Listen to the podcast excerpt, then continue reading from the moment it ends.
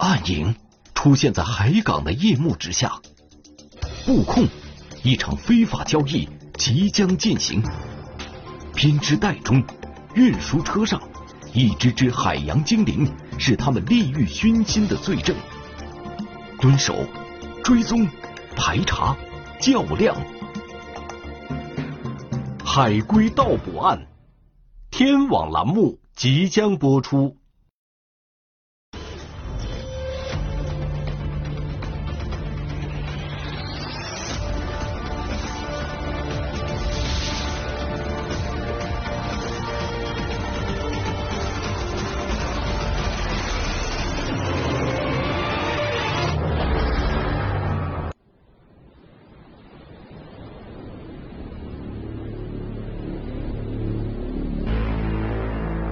二零一八年十月十四日二十三点整，浙江省舟山市沈家门派出所的民警卢舟正在执行一项秘密任务。你是不是在码头？我我第一反应就是你怎么知道？我也没跟你说啊。哥我当时也吃了一惊了。这个前期秘密侦查了，那首先第一，首先要首先要做到的是保密，绝对的保密。突然而来的电话让民警卢周吃了一惊，难道自己被发现了？他环顾四周，周边一片寂静。此时，电话里再次传出了声音：“今天晚上有船靠码头，你可以去看看。”那我当时也觉得，应该他是不知道，他是猜的。好，然后我们就在那边等了。泸州松了一口气。说起来，如果不是因为这位打来电话的人，他此刻也不会出现在这里。就在前一天的上午，民警泸州才刚刚见过这位来电人。他自称是一名热心群众，来派出所举报一条重要的线索。那个在水产码头有人收购海龟。他说了，是有好几个团伙，在在我们那个沈家门的周渔公司码头、中沙头，当有船来的时候，他们都会在半夜的时候去那个码头上面收海龟。海龟是国家二级保护动物，任何收受、运输、贩卖活动都属于违法行为。尽管举报人并不清楚贩卖人员的详细情况，但仅这个线索。就已让民警十分重视，公安局立即协调部署侦办此案。如果这中间真的有一条非法的利益链存在，我们公安机关必将加其打断。眼下，泸州就是贩卖海龟案件的侦办民警之一。来码头蹲守之前，他已经了解到了一些情况。在舟山本地的渔船中，有一种船叫雷达网船，它使用的渔网有可能会捕到海龟。它那个网眼比较大，而且那深到海底的时候，纵深比较深了，它可能那鱼游进的时候，海龟会会这样会游进来。按照它这种呃捕鱼作业的规律了，它是每半个月回来一次，然后靠岸靠三到四天就回去了。泸州看了一下时间，几分钟后就会有一艘雷达网船捕鱼归来，而收购海龟的嫌疑人也极有可能出现。举报人也说过了，他们要卖就是当船一靠岸的时候就卖掉。时至深夜，码头上一片寂静，不远处出现了一名女子。这个人引起了泸州的注意。我们呢发现有一个女的了，在那边走来走去。我的第一反应就是说，晚晚上的话又不会来收货的。现在这个时间的话这么早，这个女的是来干什么的？所以就那个重点先关注这个人。民警之所以会怀疑这名女子，是因为。雷达网船一般会深夜靠岸，在凌晨四五点时才会开始渔获交易。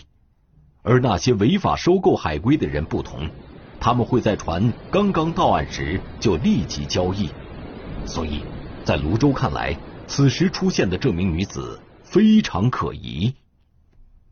他俩一直在那个时不时的看着我，而且是我当时也很注意到，只要我一转这个角度，他就会把这个身子侧到能够直接看到我的这个角角度来。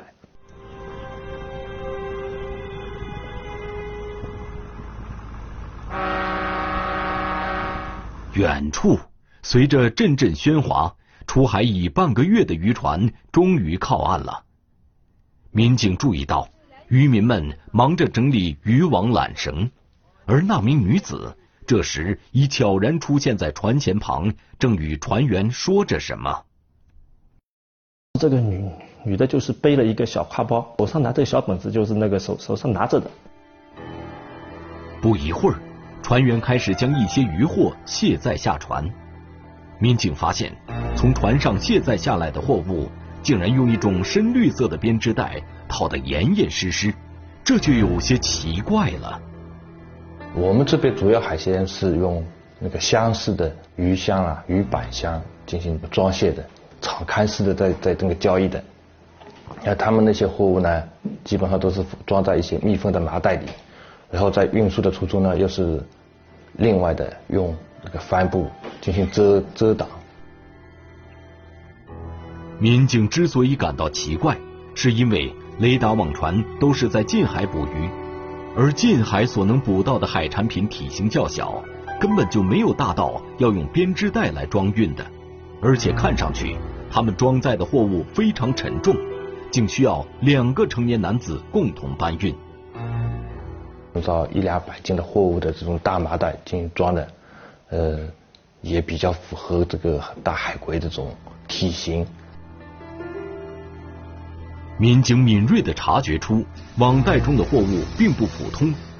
这时，远处驶来一辆平板三轮车，船员们开始将套着编织袋的货物往平板车上搬运。突然，泸州看到了一个敞着口的编织袋。里面装的货物着实让他吃了一惊。这我一看，哇，这些大海龟，而且这个死的，当时都冻，都都那个冻僵的啊。然后是它是那个肚皮朝上的。我当时还装作很镇定的样子拍了一张照片。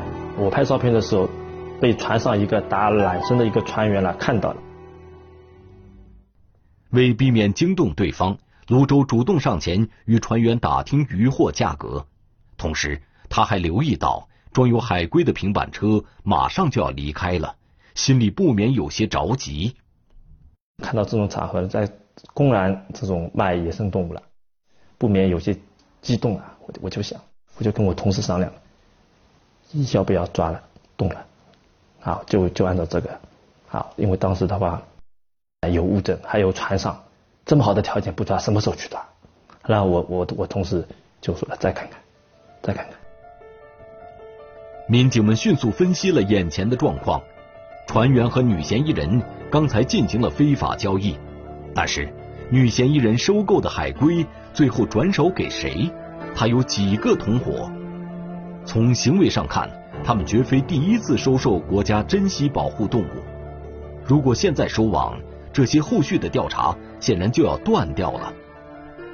我觉得为大局着想，我不能逞一时冲动，打草惊蛇了。我们就在那边等着，果然。还不到一分钟，那辆车就回来。当时我跟我同事交流了一下，我就我就我我我说这个放海龟的地点绝对不会远，就在这个就在这个码头。紧接着离开的平板车快速的返回来，又再次拉货。民警猜测，刚才送走的海龟一定被藏在了码头的另一个地方。而这时，可疑女子也消失了，这意味着交易结束了。真的不见了，我都不知道他他去哪里了。那看看码头上嘛，也没有新的船来了。我们我们打算就是离开自己，去找找那个地方，到底在那那个放海龟的地方到底在哪里？民警们离开海岸，来到码头上卸货的区域。靠近西侧，马路边的一辆货车里闪烁着红色的光点，有一辆小。小货迪，发现那个有一个香烟啊在抽的，那我们就判定这个车里面应该是有人的。整个码头就只有这一辆货车还开着引擎，显然这辆车十分可疑，极有可能就是装运海龟的车辆。民警记下了车号，几十分钟后，这辆货车就驶出了码头。后面那个车斗啦，装满货物的，装满货物，但是他用一个很厚的一个大棚盖住了，看不到是那个是那个什么东西，所以这辆车的可疑性就更加大了。民警跟了上去，然而嫌疑车辆根本不遵守交通规则，这让跟踪的民警十分头疼。他行驶很诡异的，他会居然会在那个主车道里面逆行，然后那个逆行大概四五十米，弯到一个小路下面，因为我们逆行不敢了，我我我怕他们在给我们吃套路啊。然后看那看看那辆车逆行之后进入一个小小路口，然后然后那个进去了，进去之后后来也没出来。第二天上午，沈家门派出所的民警根据摸排走访进一步查明。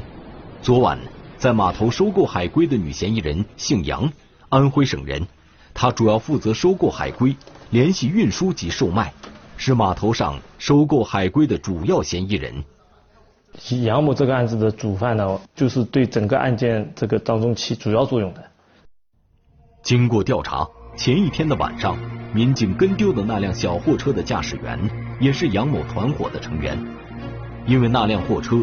最后消失的地点在芦花村路口附近，民警又前往芦花村实地调查。从双塘路往芦花村去的那条路上，左边是一片蔬菜大棚，右边是一片空地，前方还有一小片湖泊。民警对蔬菜大棚区进行了走访和摸排，但没有发现被隐藏的海龟。杨某团伙能将海龟藏到哪里呢？民警一时间无从寻找。我们始终就是找不到那个藏匿海藏匿这个海龟的地点。之后，嫌疑人杨某似乎有所察觉，码头上再也没有出现过他的身影。民警一方面继续调查杨某运货的车辆，另一方面也开始在码头上。查找更多的案件线索。果然，走访过程中，民警获知的一个消息：经常来收购海龟的，除了杨某之外，还有一个开皮卡车、头发不多的男子，交易活动也很频繁。人家就叫他大勇，大勇。这个人他说是很小心的，你们基本上是那个找不到他在哪里。继续调查，民警获知，被人们叫做大勇的男子姓沈。此人十分谨慎小心，民警侦查了很久，这才发现了沈某的皮卡车。但是，除了皮卡之外，他还有一辆车，一辆厢式货车。发现他在二零二零一六年的时候，确实购买过一辆厢式大货车，但是这辆大货车呢，很久没开了，没有在。在那个出出过岛，就是说没在没在做生意。然而，在调查期间，沈某并没有发生非法收购的行为。但是，沈某也有一个奇怪的举动，让民警颇为费解。他每天下午都会开着皮卡车去一次东港，那个地方人迹罕至，相当偏僻。他要去做什么呢？我们就是。到那一片去去那个搜寻了，去寻找。走下去看看。二零一八年十月十六日的下午，民警在东港采石场后面的一条路上，意外发现了沈某的厢式货车。他就是那个沈某的车，哎，就是停着的。当时那辆车上，我们还故故意车子绕了几圈，呃。去张刚看看车上车上有没有人，发现绕了两圈之后，发现车上没有人，车上没有人吗？那那我们胆胆子就更大了，就走过去看了一下。民警发现这辆车的表面没有灰尘，一点也不像搁置了两年的状态，特别是车轮附近的排水管让民警眼前一亮。厢式货车的车轮旁有一根排水管与车厢相连通。在沿海地区，厢式货车通常是用来运输海鲜的。为了保鲜，存放海鲜时需放置一些冰块。这根排水管就是排放冰块融水用的。此刻，民警关注的是沈某厢式货车的排水管是一直在出水的。所以我们当时判断这里面肯定是有东西，那我觉得十有八九里面就是海龟了。车厢门被锁得紧紧的，民警无法看清里面的货物。那么，要不要立即将车厢打开查看清楚？那我们当时先把要不要把这个扣下来？那又会出现什么？如果扣下来之后，如果他拒不承认这个东西是他的，那我们怎么办？那相当于白白扣了一个东西，而且会引起打草惊蛇，可能很多人都抓捕不到案了。所以我们就是对那辆车采取采取那个布控之后，就是先让它放呃放在那里了。自打发现了沈某的厢式货车之后，对这辆车的行踪。民警就来了个严防死守。如果有海龟，肯定会来里面的抓，所以在那个时候抓抓那个现行。二零一八年十月十七日，自从这一批雷达网船靠岸已经有三天了。今晚，这批渔船即将再次出海捕鱼。渔船的离开，也意味着杨某和沈某本次的海龟收购活动也结束了。下一步，他们又会怎么做呢？杨某会和沈某了，会会把收购来的海龟都是运出去卖掉。好，因为他们就囤两三天，肯定是到了收完之后再统一把货发出去的。当时我们也不知道他是运到什么地方去的。目前，杨某藏货的地点还未能查明，而沈某同样是行事谨慎，行踪不定。一旦他们偷偷将海龟运走，整个案件的侦破将会变得十分被动。因此，专案组决定立即对杨某、沈某团伙实施收网行动。当时盯着方案同时抓，然后我们那个那个研研究路线分析之后，就是第一个，首先是在那个芦花那个地方，就在那个点，他进去之后什么时候出来？那出来肯定是如果要装出去，那肯定是货装满的，所以就在那嗯。就在那个点进行抓抓捕，然后另外一个就是在那个沈某的沈某的那辆大货车那个地方旁边那个布控抓那个现行。二零一八年十月十七日晚上二十二点，通过监控卡口，民警发现嫌疑人杨某的小货车出现在了芦花道口附近，民警立即追了上去，将杨某抓获。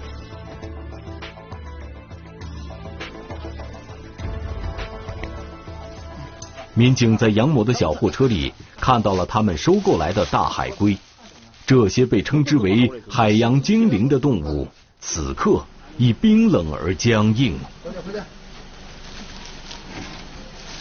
与此同时，抓捕沈某的行动小组却一直没有等到沈某的出现。第二个抓捕组在那个那边守了好好几个小时，沈某始终都没有出现。然后我们经过侦查之后，发现他是在那个西码头，西码头就是距离我们大概有三四十公里吧。我们到了那边之后，车子也也是消失不见了。呃，我们就是分分析的，当时呃跟丢了嘛。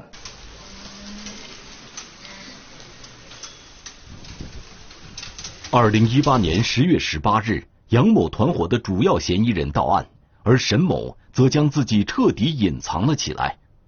民警清点杨某非法收购的海龟，总共二十一只。海洋专家也对这些海龟进行了鉴定，大多是溪龟、绿头龟等，每只的重量大约在七十五至一百公斤左右。他们这两个团伙只不过是那个整个犯罪链当中的其中一环，他们所涉及的，那个可能还有。出售这一环节，到底出售给谁？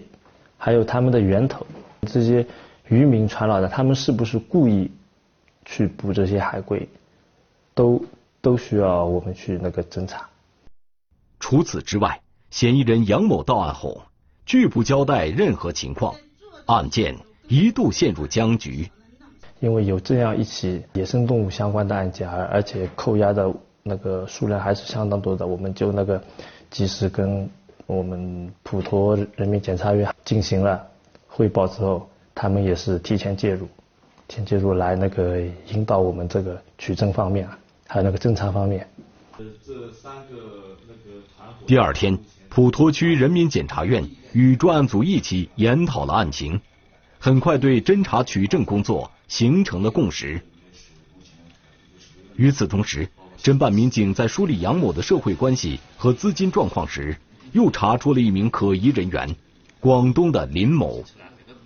民警发现，每次收购海龟前后，杨某和林某的联络就异常频繁，而且。两人还有经济往来。根根据他的一些平常的资金流向之类，我们发现他跟这个林某这个人存在一些大额的转账，而且都是半个月这样一次的转转账记录，所以这个林某是很有可能就是这个呃杨某的海龟的收购人。自从锁定了杨某的买家是广东省的林某之后，接下来对沈某团伙的侦查也取得了重大突破。二零一八年十月二十六日，一直在东港蹲守的侦查员发现，有人在沈某的厢式货车附近来回活动。民警侦查发现，可疑人员正是沈某，他鬼鬼祟祟的在周边徘徊了许久。就在沈某准备打开车门的一刹那，民警将其抓获。当晚，民警对沈某的厢式货车进行了搜查，里面密密麻麻堆着好几层用绿色编织袋装着的海龟。发现车厢里的海龟全都是死掉的，点了下数量足足有一百零七头，一百零七头海龟。自此。以杨某、沈某为首的两个犯罪团伙，以及十名犯罪嫌疑人被刑事拘留。两次行动共查扣一百二十八只海龟，涉及金额高达六百多万。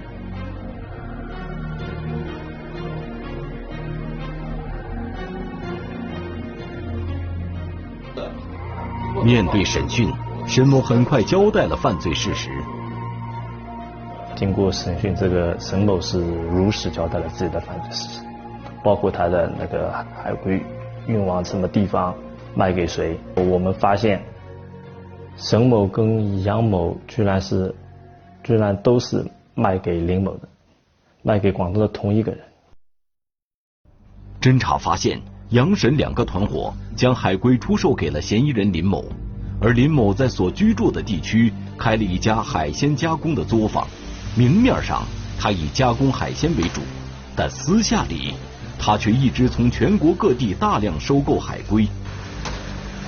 他主要就是取其他的一些重要的部位，然后卖到一些地下的市场来谋取暴利。民警在广东抓捕了林某。据林某供述，自己收购海龟是因为从海龟身上。可获取一种在当地被称为药引的东西，以此来谋取利益。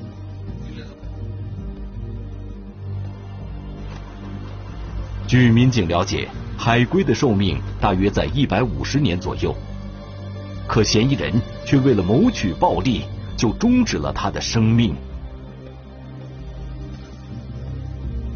海龟是濒危动物。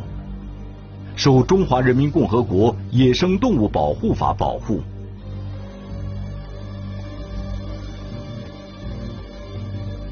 所有对于海龟的抓捕、购买、出售、运输、持有和使用都是违法行为。